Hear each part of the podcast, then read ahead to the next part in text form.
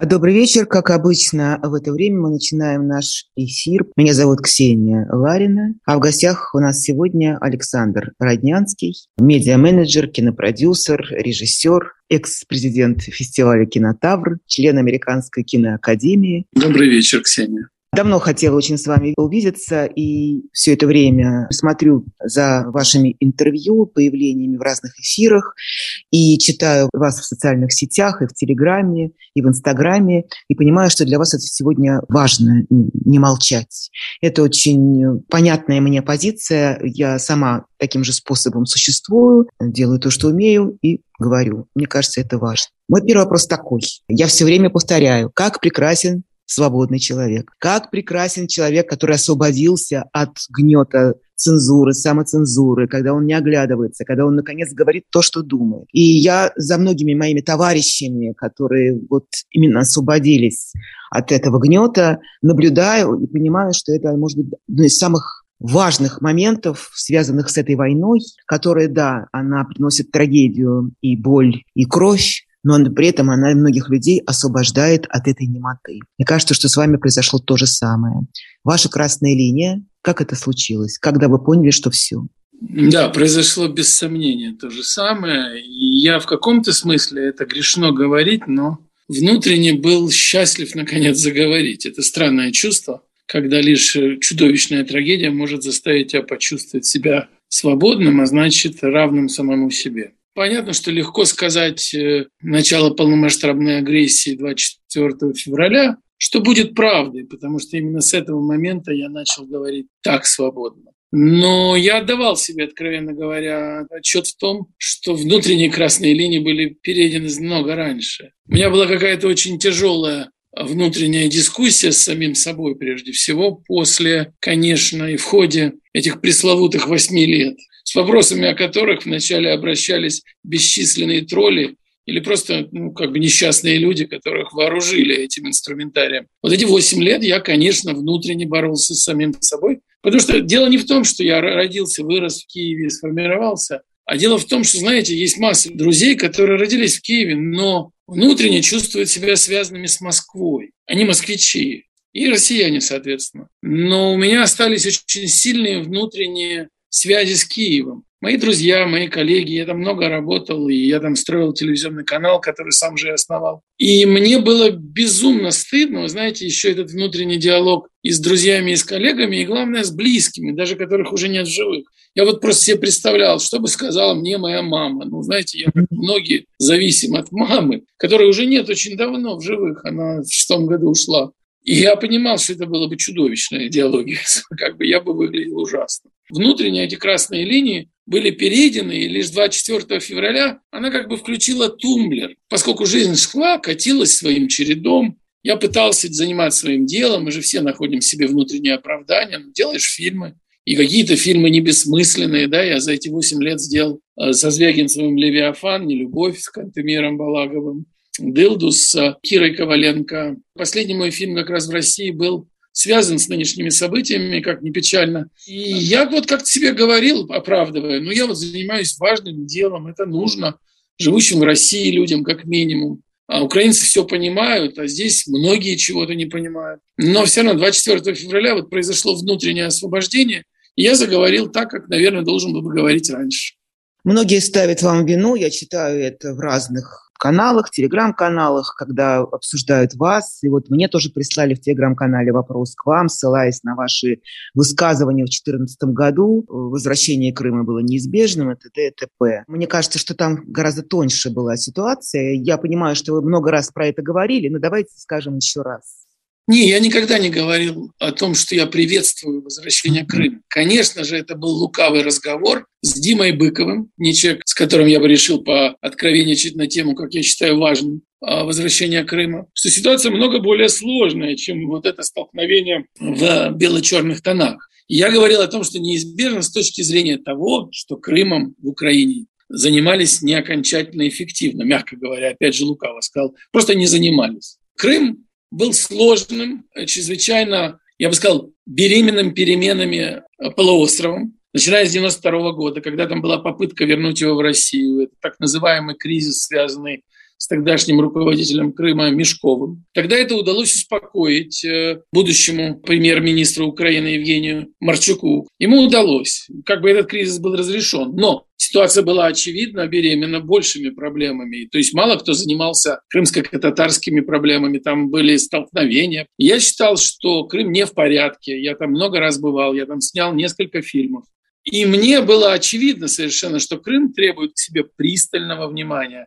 Когда я говорю, не занимались, это означает, что, знаете, я когда руководил украинским телеканалом, мы замеряли разные социологические показатели. И в том числе я помню, когда шел матч Россия-Украина за выход в следующий розыгрышей Европейского или мирового кубка, уже не припомню, когда Филимонов пустил мяч к себе в ворота. Так вот, мы тогда замеряли, где как болеют, и в Крыму подавляющее большинство тогда болело за Россию. То есть, иными словами, мне было очевидно, что это проблемная территория для Украины. Ей надо было заниматься. Надо было строить инфраструктуру, инвестировать большие деньги, заниматься там просветительскими какими-то проектами. Это было, но этого было мало. Вот что я говорил и повторяю, и готов сказать и в Украине, и кому угодно. Это случилось Именно на этом основании 90 сколько-то там процентов, ну давайте представим себе, что этот условный референдум под автоматами напугал очень многих, но ни у кого не было даже в Украине сомнений том, что большинство людей, живущих в Крыму, голосовали за присоединение. Это была проблема. Для меня всегда это серьезная проблема. Поэтому я готов разговаривать на эти темы серьезно, но не лазунговыми дискуссиями. Да, Крым не наш. Я это никогда не говорил, что он может быть российским. И я считаю, как минимум, и считал всегда, и даже где-то говорил об этом, что нарушение международных норм недопустимо. Это очевидно совершенно. Но всегда существует в каждой ситуации чуть более сложная история, чем а, лузунговое отношение к тем или иным международным нормам и законам. Вы знаете, я соглашусь с вами. Я сейчас вижу, а, как работает украинское телевидение на русском языке. Вот как минимум два больших проекта русскоязычных. Это Freedom, а, большой проект, и «Утро февраля». Я сама часто принимаю участие в их эфирах, а, благодарна за приглашение. Но мне все время кажется, что вот если бы этим русскоязычное украинское телевидение работало бы с русскоязычным населением на территории Украины раньше, вообще бы не было бы никакой войны и никакого Крым наш. На самом деле, да, ведь все эти люди, население Крыма, население вот этих сегодня оккупированных территорий, проблемных, это все люди, которые сидели на игле российской пропаганды потому что другого у них ничего, по сути, не было. Можно было действительно этого избежать, если бы работать с этим населением. Президент Зеленский сам из такого региона. И он сам, когда пришел в одной из первых своих речей, он говорил о том, что я президент всей Украины, и украиноязычный, и русскоязычный.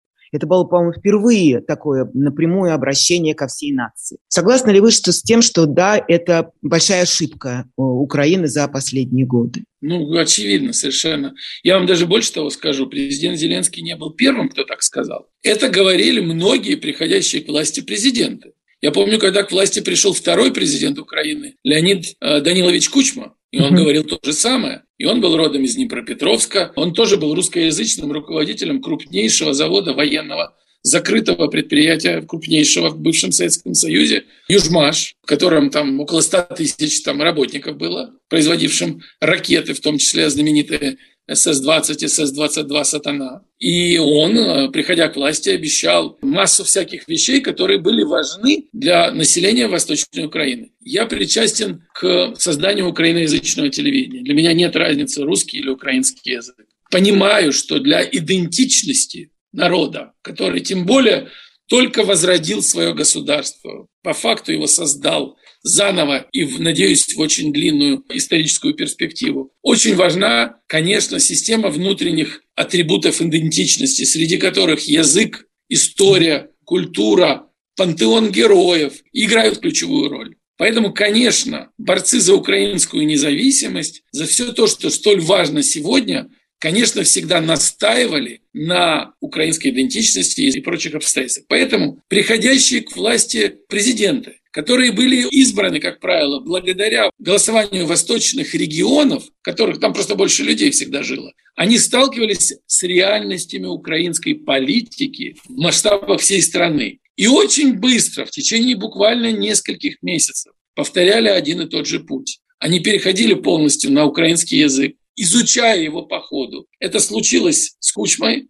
это произошло даже с Януковичем, и это естественным образом было и с Владимиром Зеленским. Они отказывались от всех многочисленных обещаний, которые формально были важны скорее в Москве, ну, естественно, очень многим людям, живущим в Восточной Украине, потому что это, безусловно, раскалывало настроение в стране и восстанавливало лидеров Украины против очень активной части национально-демократического сегмента общества тех, чьими усилиями и чьей пассионарной энергией было воссоздано это государство. Это было очень важно. Поэтому, конечно, была бы важна политика мягкой силы. Там, образование, просвещение, программы по привлечению людей к украинской истории, культуре. Это вообще важно в принципе. Если вы посмотрите на подобную проблему с российской точки зрения, то ничего не стоило российским политикам в 90-е годы включить мозги или в начале нулевых и попытаться установить с Украиной отношения уважительные и взаимовыгодные для всех. Уважение к украинскому языку, культуре и истории сыграли бы ключевую роль.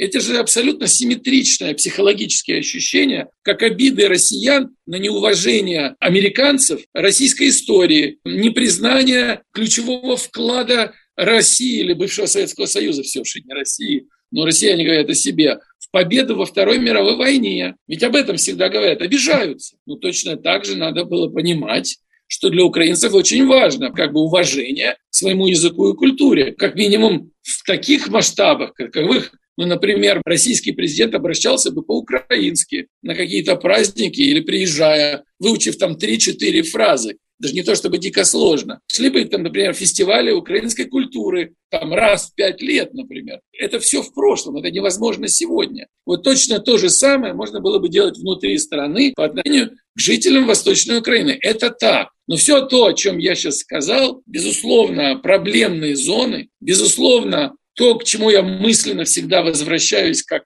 упущенным возможностям, это никоим образом, даже близко, даже намеком не оправдывает кровавой агрессии, которая началась в 2014 году. 14, конечно, не 22 никоим образом не оправдывает действия военные, аннексии территорий, всю эту чудовищную риторику, связанную по факту с непризнанием а, за Украиной права на существование как независимого государства. Ведь это на полном серьезе говорит о члене ООН, более того, об одном из создателей Организации Объединенных Наций, пусть формально, но тем не менее, это тоже существенно говорит президент России о соседнем государстве. Как жить человечеству в условиях того, когда одна из самых крупных стран, обладающая шестью тысячами ядерных боеголовок, не признает право на существование за международно признанным государством, живущим по соседству, членом ООН. Как это возможно? Поэтому я могу говорить, у каждого государства есть свои проблемы. Меня всегда очень беспокоит, когда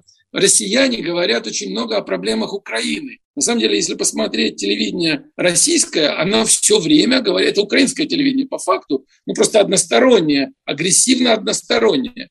Вот если бы они так говорили о проблемах Бурятии, Дагестана, откуда они с легкостью, используя чудовищное состояние экономическое в этих регионах, с легкостью набирают за деньги участников войны в свою эту армию, которая творит то, что они творят в Украине. Мне кажется, пора в Укра... России заговорить о своих проблемах по-настоящему, а украинцы справятся со своими. Но отвечая вам на вопрос, понимая вашу позицию, я говорю, да, конечно, в Украине полным-полно было, есть и будет даже после войны проблем, с которыми Украина должна будет справляться. И уверен, справится.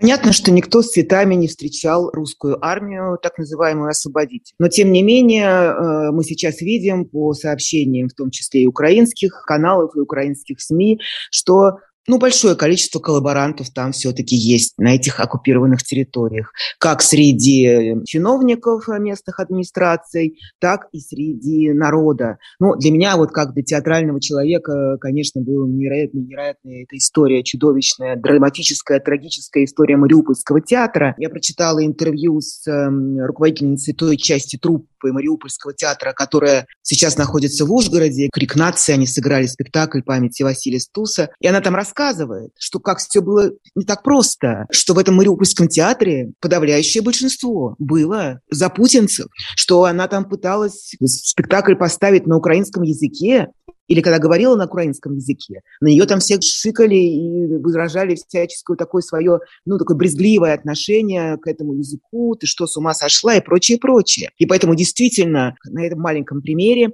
я понимаю, что там достаточное количество людей, которые, если не с цветами, то готовы. Но у меня такой вопрос к вам. При этом ощущение, что они вообще не знают, кого они хотят, кому они хотят. Они все остались далеко в прошлом. Не зря вот эту бабушку с красным флагом пытаются сделать э, как бы таким символом освобождения. И как-то педалируют на Советском Союзе, на красном флаге. Потому что те люди, которые находятся на этих территориях и которые готовы голосовать «за», они хотят за Советский Союз. Они эту Россию вообще не знают и не понимают. Они судят об этой России по тому же телевизору, который они смотрят. Ну, смотрите, ну, давайте начнем с простого. Угу. Люди в Восточной Украине жили укладом, моделью, сходной с той, которая всегда доминировала на территории Российской Федерации и даже в целом Советского Союза. Это работники крупных предприятий, огромных заводов, рабочие и так далее, люди, зависящие от, прежде всего, государственного бюджета, от денег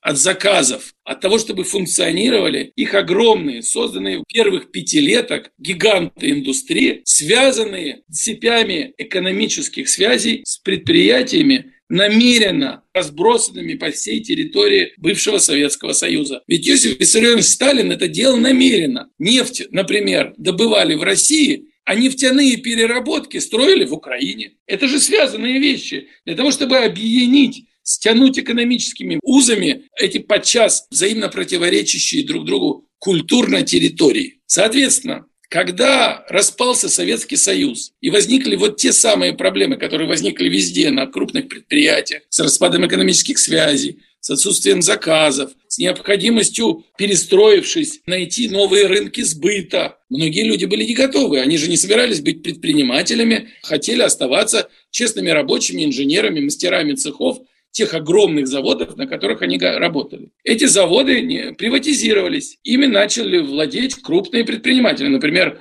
в Мариуполе это Ренат э, Леонидович Ахметов, угу. который стал крупнейшим украинским предпринимателем, от успехов или неуспехов бизнеса которого зависело выживание этих предприятий. То есть, соответственно, экономически они еще, ко всему прочему, люди завозились туда со всех территорий бывшего Советского Союза. Инженеры, заканчивая, условно говоря, институты в Караганде, приезжали по распределению в Мариуполь, тогда Жданов. Я уже не говорю про Москву и там Питер и так далее. То же самое из Украины ехали по всей территории бывшего Союза. Ну, представляете себе количество семей, количество связей, естественный язык, как всегда. Большие предприятия, они говорили на языке союзного подчинения. В это время Западная Украина жила как минимум западно. Она жила тем же укладом, каковой существовал там много сотен лет. Там люди ездят на заработки. Если вы посмотрите в Москве, вспомните, сейчас-то этого нет, естественно, но еще несколько лет в Москве строили дома бригады из Западной Украины, делали ремонты бригады из Западной Украины.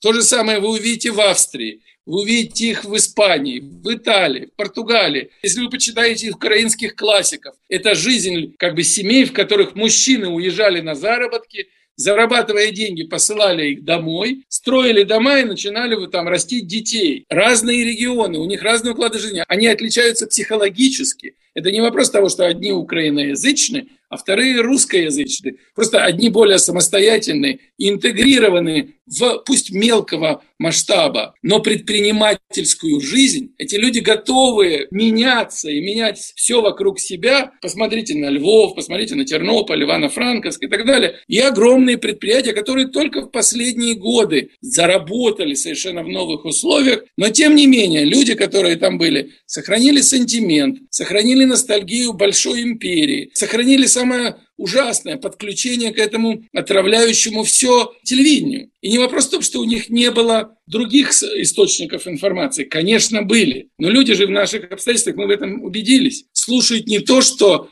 э, им доступно, как это было в советские времена, а то, что они хотят слышать. Они выбирают себе религию. Это рынок духовных услуг, если хотите. Это религия советская, ностальгическая, этот имперский ресентимент, говоря привычным сегодня языком, это свободный выбор людей, которые вдруг обнаружили себя в руинах огромной империи и выбирают то, что они знают. Им новая жизнь, движение в будущее их страшит. Им не кажутся близкими люди, говорящие на языке, которым они, ну как бы, особенно пожилые, не владеют или владеют плохо, а молодые люди вообще прекрасно владеют. Ну, просто разные системы идентичности. И вот поэтому на самом деле вот этот и сентимент, реваншизм легко усваиваемый, в котором весь мир на самом деле подается системе противостояний блоков. Оказывается, у тебя есть враги, которые злоумышляют, условные американцы. И они злоумышляют, хотят расколоть, разорвать, уничтожить. Зачем? Почему? Никто не понимает. Кто собирается входить в ядерную страну, как они собираются завоевывать, тоже никто не понимает. В чем угроза, никто не понимает. Как можно у страны шестью тысячами ракет оторвать Сибирь или что там они придумывали. Все это не поддается никакому ни обсуждению, ни критике. Это только как бы элемент той самой веры, которую исповедуют секты. В этом смысле хороша книга Юрия Слезкина «Дом правительства», в котором он рассматривает большевизм как классическую миллинаристскую секту. И в этих обстоятельствах с ними надо было справляться, конечно, антирелигиозной пропагандой. Я условно говорю антирелигиозной пропагандой, твердо объясняя все преимущества и будущие возможности новой страны, которая становится на наших глазах европейской. Она сейчас станет частью Европейского Союза и всего прочего в силу трагических обстоятельств очень быстро. Я уверен в этом. Ну, как бы это понятно, в силу того, что происходит сейчас, война. Это же можно было раньше объяснить, можно было рекрутировать их в эту веру. Можно было найти там своих прозелитов, миссионеров, но нельзя навязывать. Это я согласен с этим. Грустно, что не настроены критично по отношению к тому обману, который им продают. Им продают Советский Союз вместо нынешней России, которая меньше всего похожа на Советский Союз даже вот позднего социализма, того, о котором так хорошо написал профессор Юрчак. Это было в книге «Это было навсегда, пока не кончилось». И очень грустно, что на эту веру удалось купить огромное количество людей, которые сегодня обречены на страдания, я убежден. И мне их жаль.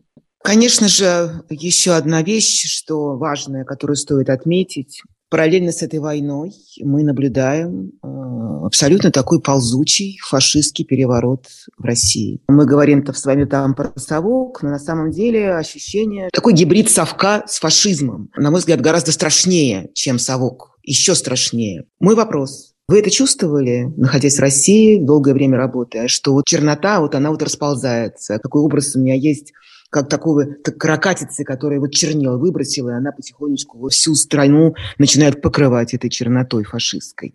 Или вы этого не, не, не предчувствовали? Ну нет, вы знаете, это любопытный, кстати, вопрос. Я вот сейчас вы говорили, думал об этом. Первое, что я скажу, на сегодняшний день то, что произошло в России, имеет много меньше, на мой взгляд, общего с Советским Союзом, идеологически даже меньше, чем с, я бы сказал, муссолиниевской Италией. Mm-hmm. Это еще не Германия 30-х, но это муссолиниевская Италия. Это такой классическая вера в государство, культ э, войны, культ истории, это все с этим, безусловно, связано. Культ победы. Ну, помните, собственно говоря, Муссолини строил историю Великой Италии, связывал это с Древним Римом. Поэтому, конечно, это чувствовалось. Но мы же каждый раз внутренне задавались вопросом, как далеко это дойдет. Ну, понятно, что использовали этот инструментарий.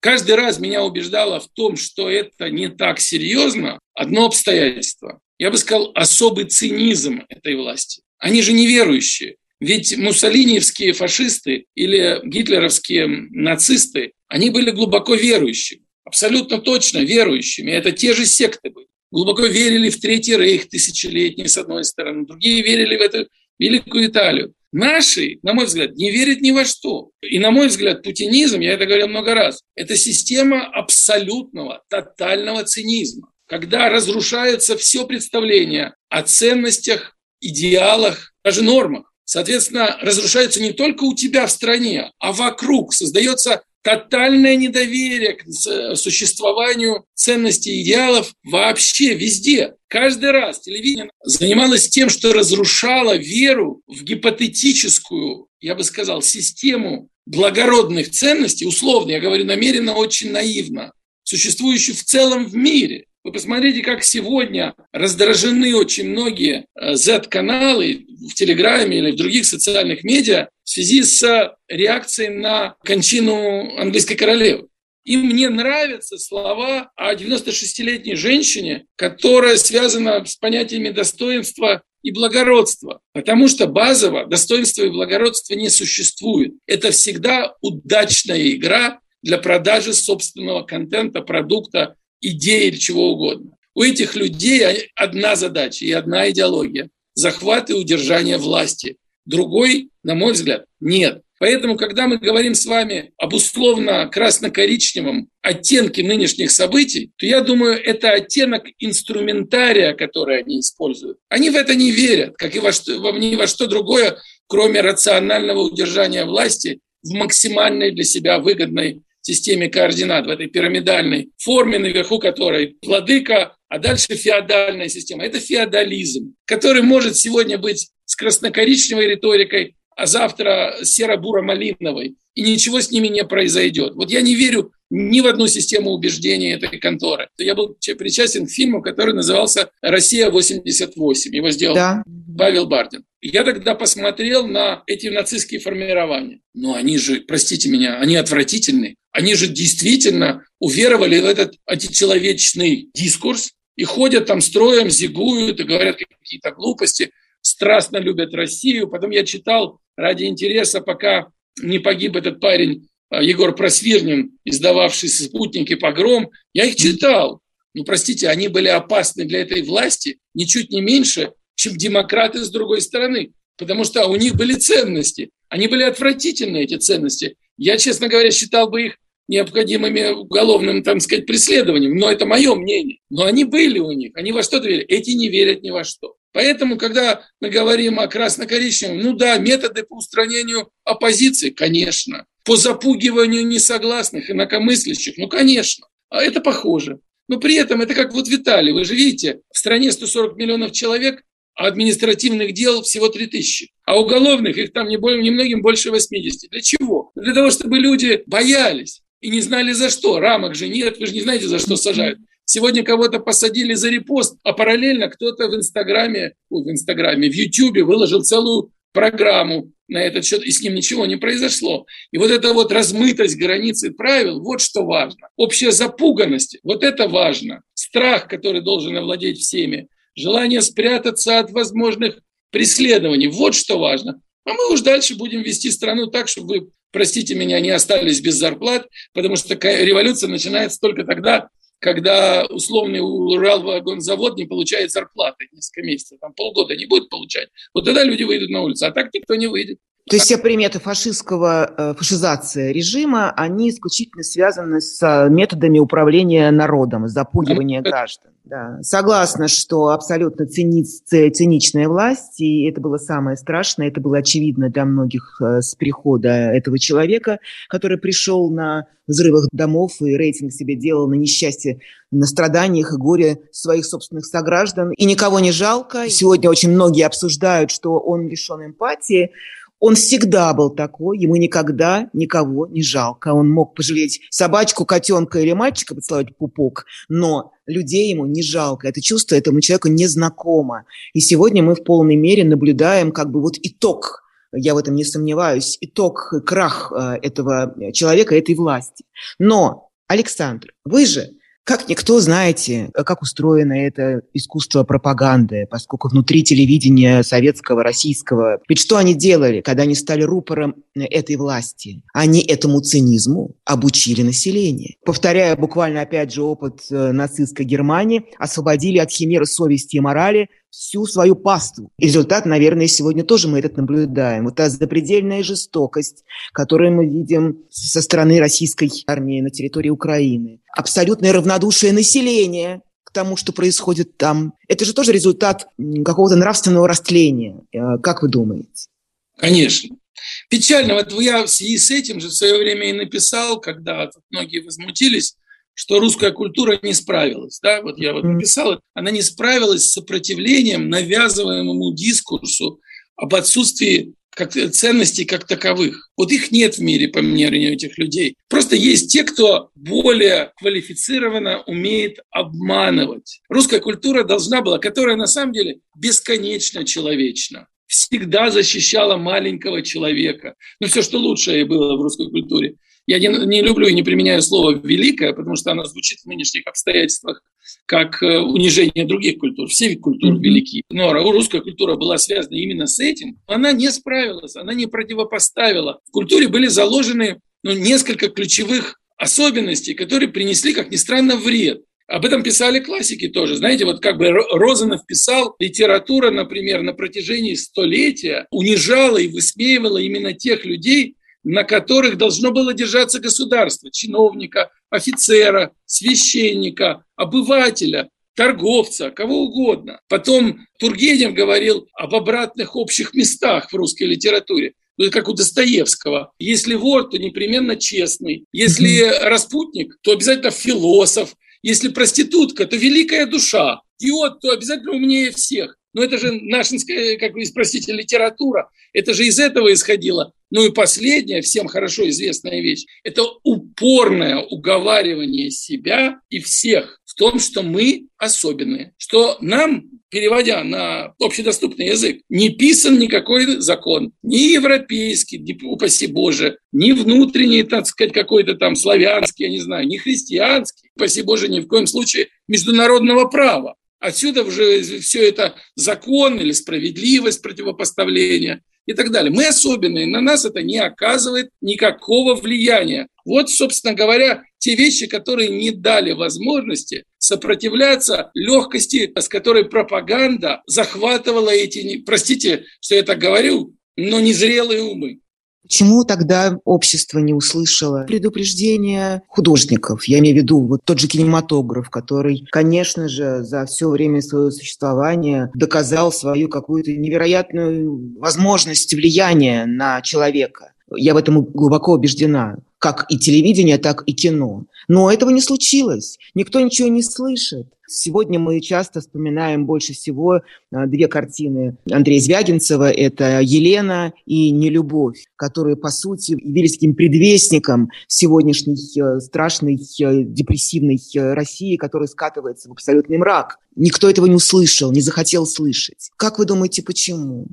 Ну, потому что это же внутренняя духовная работа. Это же должно быть внутри ДНК. Когда ты не можешь попасть в рай, условно говоря, и не можешь, я сейчас не говорю о более сложных концепциях, если ты не работаешь ежедневно, если ты не собираешься раз в неделю совместно со своими и не советуешься с теми, кто рядом с тобой, избирая из своей среды, если это протестантизм, опять же, какого-то пастора, который такой же, как ты, просто доделен своего рода полномочиями. И ты каждый раз сверяешь себя по внутренним религиозным нормам. Опять же, все те же ценности, и идеалы внутренние. Нет, многие просто куплены. Многие внутренней духовной работы нет. С одной стороны, есть благополучная страна, в которой нефтяная рента позволяет покупать лояльность. Вот же что произошло. Купили лояльность, и бенефициарами этой лояльности, этой нефтяной ренты были далеко не только те олигархи, которые владели месторождениями и владеют переработками и вертикально интегрированными холдингами. Огромное количество людей, которые кормятся вокруг этих корпораций, деятели культуры, которые получают деньги от них же. Я это искренне говорю. Мы же вот это ровно то, как оно и жило. Поэтому страны, лишенные того, что называют в экономике нефтяным, нефтяного проклятия, живут много лучше и быстрее, потому что у них нет ощущения, что они проживут и так. То есть, с одной стороны, есть ощущение, что твоя работа не является обязательной для выживания страны, потому что все равно из земли бьет фонтан, который, ну, кто-то переведет там в нужном состоянии за границу и принесет обратно деньги в виде бюджета, какая-то часть которого окажется нужной и востребованной для жизни обычных людей. А с другой стороны, какая-то удобная идеология, которая включает в себя представление о себе как об особенном. С одной стороны, русская культура добавила пороху, и аршином общем нас не измерить. А идеология подбросила дровишек в топку, как они, сволочи, нас обманывают, конспирология вся это победила. И вот в целом это, как ни странно, сложно устроенный многовекторный механизм здоровски справился с оболваниванием многомиллионного народа. На мой взгляд, я не хочу, повторюсь, никого оскорблять. Я не считаю себя лучше всех остальных. Я был частью этого и, безусловно, отвечу, чему был причастен. Я это точно понимаю. Я делал фильмы, не брав деньги на те же упомянутые вами Елену. Ну, Елена была за мои, кстати сказать, полностью деньги сделана. Но я брал у замечательных предпринимателей, которые были частью системы, зарабатывающей определенным образом в России, как и все остальные. Я об этом и говорю. На самом деле нужно менять страну в целом, обстоятельства жизни. Это долгий, сложный и, наверное, ни одного поколения процесс. Потому что, ну как же иначе? А как с этим справиться? Это, это же вопрос не того, что война остановится или не остановится. Да. Вера-то, простите, не изменится. У каждого свой путь. Я хотела тоже про, с вами про это поговорить. О том, что сейчас, безусловно, время ясности, действительно момент истины, и мир черный-белый, никаких нюансов быть не может. Любой нюанс – это путь э, в бездну, это все. Я понимаю, что наверняка у вас такие разрывы человеческих связей произошли со своими друзьями или коллегами, которые остались в России, которые служат, что называется, Отечеству. Верой и правдой и буквой «З». Представляю себе, какую боль испытал Андрей Звягинцев – когда прочитал слова своего актера Константина Лавроненко, который полностью поддержал весь этот ужас, и мало этого еще нес какую-то чушь про букву Z, которая полита кровью его дедов и прадедов. Еще что-то про Америку он говорил, в которой... Ужас, да. Что-то, да, да, про язык. Тут совершенно какие-то неожиданные открытия, и ты просто падаешь иногда, думаешь, боже мой, как это может быть? А с другой стороны, есть Артур Смоленинов, который снимался в «Девятой роте», и это тоже путь. Я понимаю, что этот человек прошел некий путь осознания того, что, в, какой, в какой стране он живет и что здесь происходит. И я просто по-человечески просто восхищаюсь этим парнем. Вот на ваш взгляд, как человека творческого все-таки, как этот путь формируется? Каким образом в человеке формируется его мировоззрение момента? Как вы это представляете? Почему одни, одни так, а другие так? Почему одни, которые мог, могли сниматься в каком-нибудь э, пропагандистском кино, а потом становились, э, вдруг остаются, остаются людьми? Или Алла Пугачева, которая никакого отношения к Украине не имеет, а Лариса Долина, которая плоть от плоти, из Одессы, человек из Украины. Абсолютно, на мой взгляд, просто, если не коллаборационист, а просто предатель своей собственной страны. Во-первых, давайте я скажу то, во что я очень верю. Не просто война Украины с Россией. Это война прошлого извините, с будущим. Это война тоталитаризма с представлением с теми, кто все-таки мечтает о свободе. Это очень важно. Потому что есть люди, которые не говорят по-украински, и они воюют вооруженных силах Украины. есть люди, которые очень хорошо владеют украинским и поддерживают совершенно иную сторону. Это расходится по линии представлений о будущем. Прежде всего, в каком мире мы хотим жить. На мой взгляд, ключевыми, как всегда, мои как бы представления, я могу ошибаться, но является семья и среда. Вот, собственно, семья и среда. Перед кем тебе стыдно? Знаете, у меня есть семейная история, которая такая очень важная, и которая на самом деле, вот она меня полностью сформировала. Дело в том, что у меня рано очень умер отец, мы очень тяжело жили. Я работал там 14 лет, где мог, подрабатывал, в те времена не брались там особенно, а где-то писал, где-то разгружал, где-то что. Мы жили вдвоем с мамой, и потом я поступил в институт, закончил, и придя на киностудию, попал в тот момент, когда на студии пришел новый руководитель. И новый руководитель очень хотел сформировать творческий пул э, режиссеров. И он позвал меня и сказал, слушай, мне для того, чтобы тебе дать возможность работать, полнометражный фильм, или в какой-то там фильм массового экрана, нужно, чтобы ты поступил в партию. А тут очень важно понимать, что у меня в семье ни один человек никогда не был членом партии. Никогда. Есть лауреаты Ленинских и государственных премий, но нет ни одного члена партии. Напиши, вот мы выбили, тогда надо было выбивать на место, на художественно-производственный персонал, напиши быстро заявление, протолкнем, будешь снимать. Я такой радостный, но я, мне хватило сил сказать, дайте я подумаю, я пришел радостный домой к маме, у которой было все в этот момент плохо, работы не было, что она возродилась абсолютно с перестройкой, построила свой бизнес. Но я сказал, мама, вот такая история. Я напомню, запомнил на всю жизнь ее взгляд. Она меня и сказала, ну как тебе не стыдно? И я вот это вот, как тебе не стыдно, делает, решает все. Если у тебя есть друзья, перед которыми стыдно, если у тебя есть среда, семья, которыми стыдно, должно быть стыдно. Стыд вообще, что называется, освобождающее чувство. Это еще, извините, кто-то из классиков марксизма сказал, революционное. По-моему, Маркс, кстати, был. Он сказал, стыд – революционное чувство. Плохо быть частью подлой, кровавой, агрессивной страны. Это же не так. Я считаю тех, кто поддерживает войну, русофобами. Потому что хотеть такого своей стране могут только люди, которые ее ненавидят. Ну тогда из чего это формируется? Хорошо, из семьи. Ну сейчас это все взрослые люди, а то бывают и пожилые. Конечно, я наивно рассуждаю, но и для меня это невозможно вот совмещать э, любовь к музыке классической, поехать или к великому искусству театра, а потом поехать на руины Мариупольского театра и там говорить что-то про то, что как глаза актеров горят, и мы здесь построим новый театр, город-сад, и будем играть в Эдевиле на костях убитых людей. Это система мелких компромиссов, которые оправданы для них э, такими пожертвованиями. Это же мощные гуманные поступки с их стороны. Они спасают коллектив, защищают его от, например, иначе театр не выдержит. А у меня есть много людей, оркестр у меня есть огромный, 500 человек с семьями. И если я не выступлю с какой-то ничего не стоящей фразой, то его разгонят, и эти люди окажутся на улице, у них не будет работы.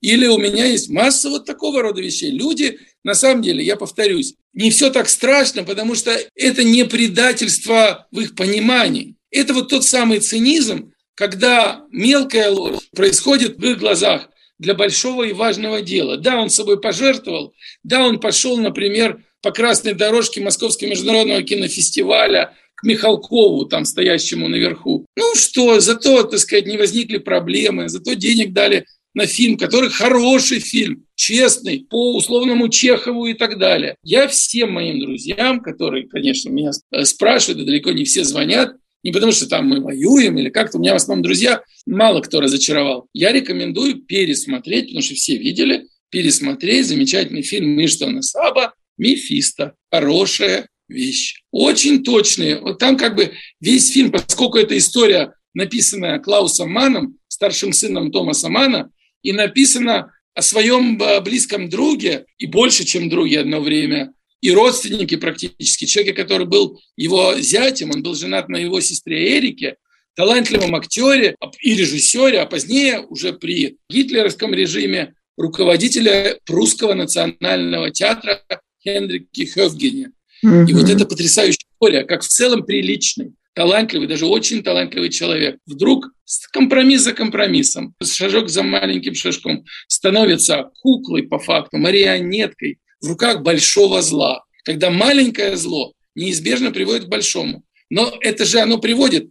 А люди многие говорят себе, а может и не привести. Да я себя помню. Я же себе тоже что-то говорил, тоже находил какие-то аргументы. И сейчас, если меня спросят, чем вы занимались, я скажу, я делал фильмы, я занимался крутым делом, я помогал молодым. Все находят свои оправдания. Да и далеко не все люди относятся к себе так ужасно, чтобы сказать, да ну, я продался. Нет. Про Мефисто вы очень точно вспомнили. Я тоже, естественно, этот фильм, этот роман всегда вспоминаю. А тут как бы есть две ремарки. Значит, первое то, что прототип главного героя не был осужден, и он был оправдан. Мало этого, он руководил после войны немецким союзом театральных деятелей, но в начале 60-х годов покончил с собой. Он умер в 80-х, что он не покончил. Да, а мне покончил кажется, что он покончил. Нет, покончил с собой Клаус Манн. А вторая ремарка, что в Амхате шел этот спектакль. Э, Адольфа Шапира, Мефисто. Его поставили там, не знаю, несколько лет назад, он шел с большим успехом, и сейчас его руководство театра сняли с репертуара. В избежание различных, наверное, аллюзий и аналогий, потому что это первое, что приходит в голову. Ну а что касается фильма, там очень важный момент, который тоже, как мне кажется, показательный для тех, кто сегодня ходит, э, целует э, все места, вылизывает э, власти.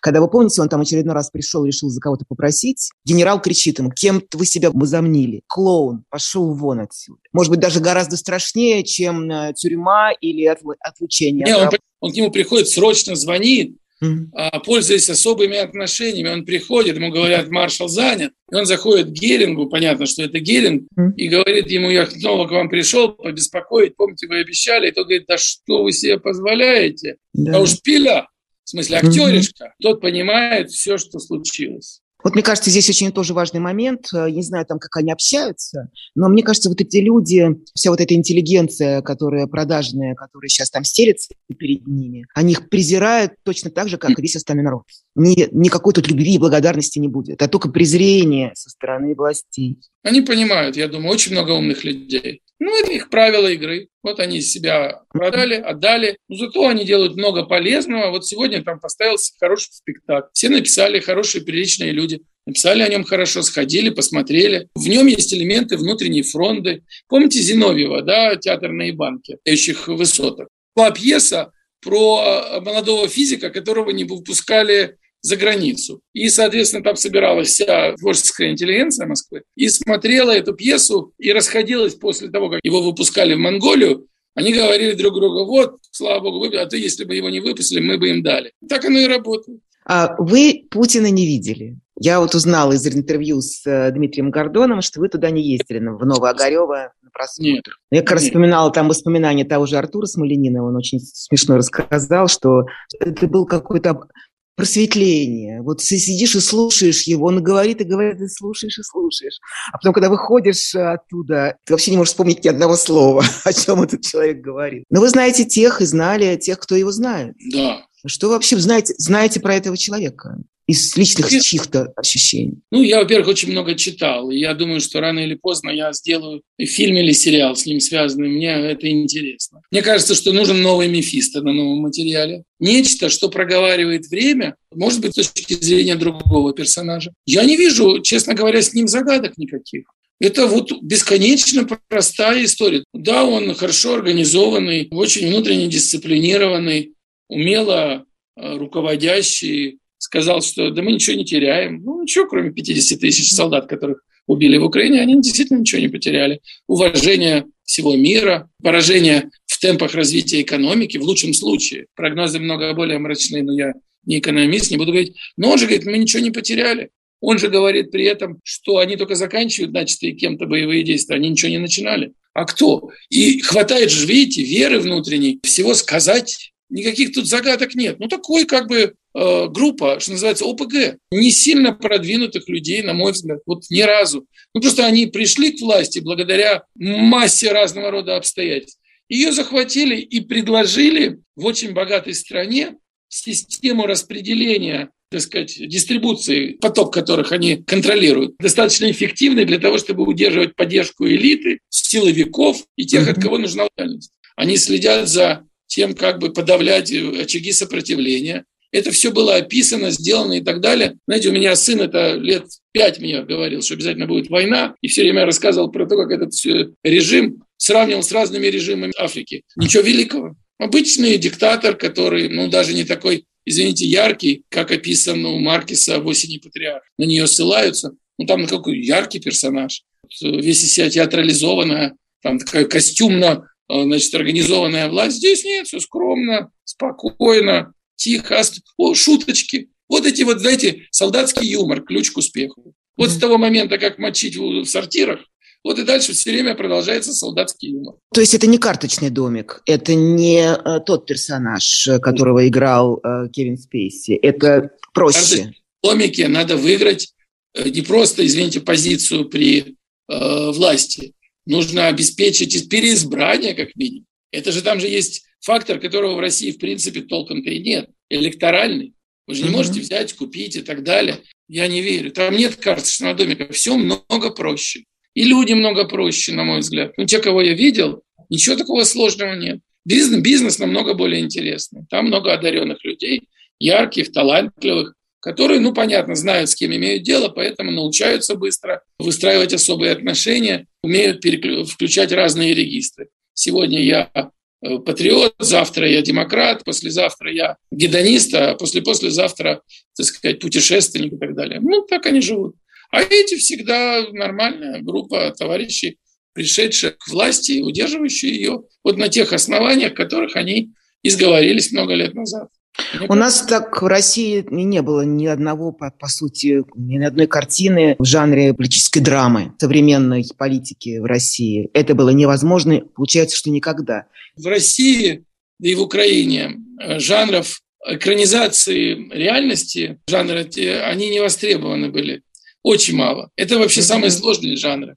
Ну, про 22 года путинского правления даже не было толком про события типа Беслана. Мощная история, и мог бы быть потрясающий фильм. Про Курск сняли американцы, Чернобыль сняли американцы-англичане. Да, конечно, это очень мало. При том, что в Америке это главный жанр. Очень быстро, там год-другой может отделять, не больше от события, от фильма, который вышел. Россия это не работает. Да и все боятся. Зачем это себе забегать? Себе дороже, головная боль. Ну, к чему?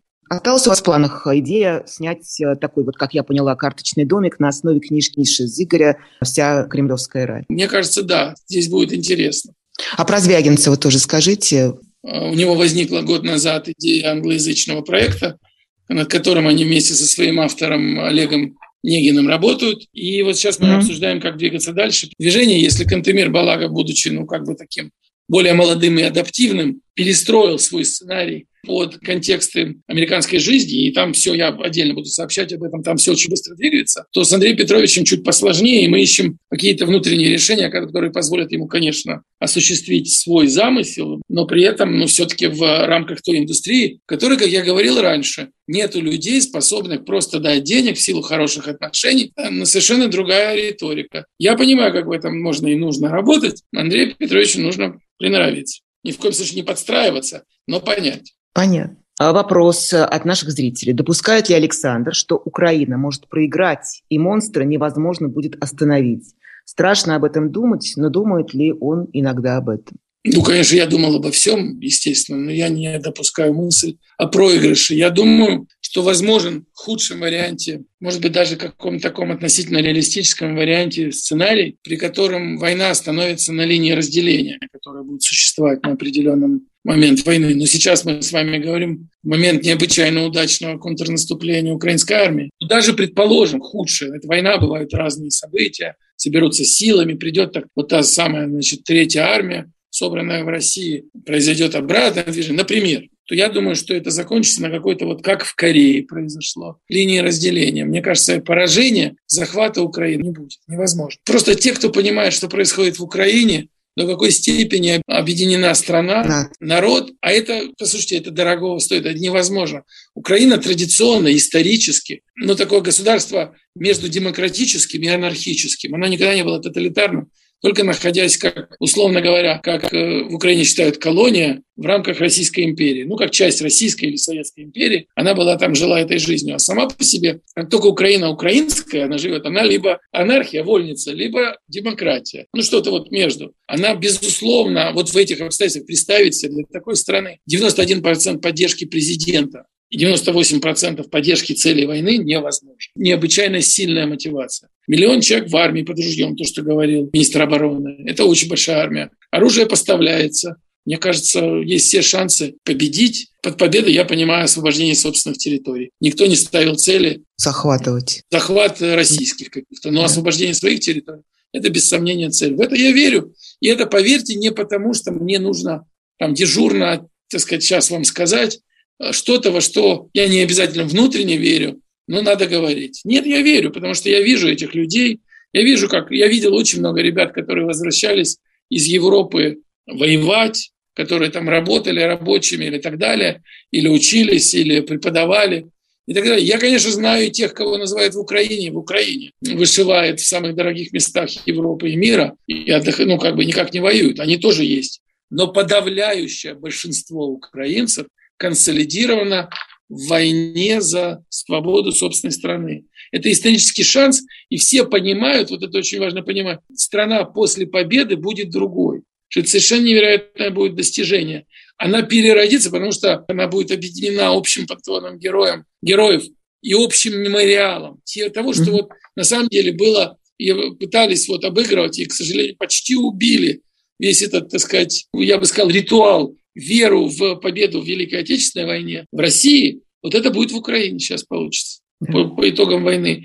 Количество жертв среди мирного населения, семьи, беженцы, люди. Ну, это, конечно, ужасно. И это объединит э, львовян с мариупольцами, харьковчан с ивано-франковцами и так далее, и так далее. Это другая страна, и они знают, что за это стоит воевать. Еще один э, вопрос, как раз связанный с тем, что вы говорите. Видит ли Александр разницу между украинцами и россиянами? Ну, сейчас она огромна. Ну, конечно, огромна. Ну, конечно, огромна. Вы знаете, я думаю, вот помимо... Я сейчас я не верю в разницу ДНК, но поскольку, ну, условно говоря, обстоятельства, национальная психология, если таковая существует, но особенности э, поведения, они формируются исторически, то есть фактор исторический. Ну, как бы сама по себе, как я говорю, Украина, ну, все, что связано, ну, знаете, когда избирали Гетмана, избирали его на кругу, на Майдане там, да, как и везде. И он выходил посредине, его сначала оплевывали, закидывали грязью, потому что понимали, что передают ему в руки право на их жизнь.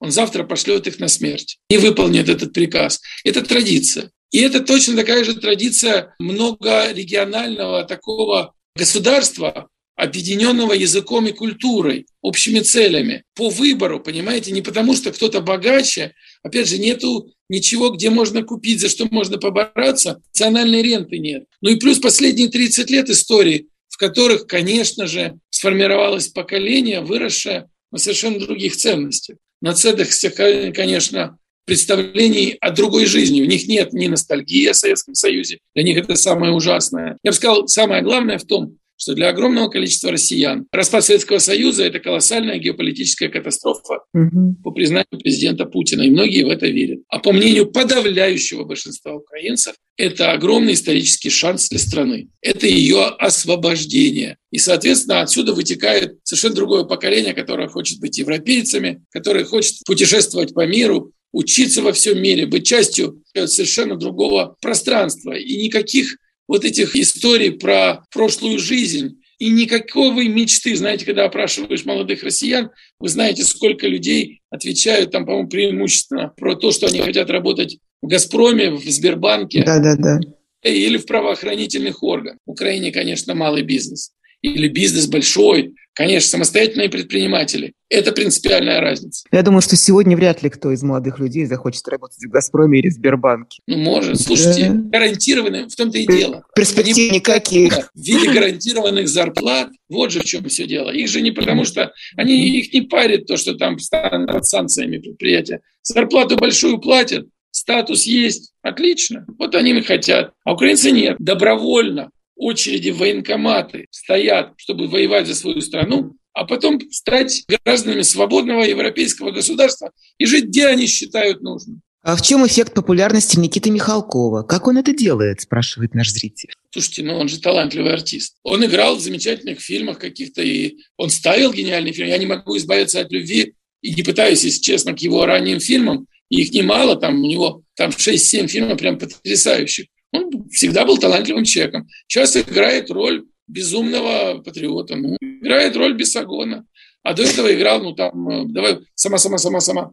Ну, как бы у него здорово и то, и другое получается. Советуйте, пожалуйста, бежать из России или ждать чего? Спрашивают вас. Не даю никаких такого рода советов. У всех своя жизнь, у всех свои обстоятельства, семьи, родственники. Не знаю, слушайте, я знаю только одно. Отдавать себе отчет в том, что ничего пока хорошего в России не будет. Значит, вы знаете, я недавно слушал, вот очень хорошее, что можно посоветовать, это найти в Инстаграме Владимира Яковлева, основателя коммерсанта газеты, да. где он дает рекомендации, как жить в условиях тоталитарного режима. И там очень много толковых, симпатичных, с пониманием и эмпатией к людям рекомендаций. Среди которых я помню, например, что работа должна быть не статусная, а востребованная. Что если вы умеете там делать ремонты, это намного лучше, чем быть статусом, потому что это вы на виду, это может попасть. Там очень много хороших советов, если для выживания. Я научился и дал себе слово, что я не буду плевать в сторону остающихся или критиковать уезжающих.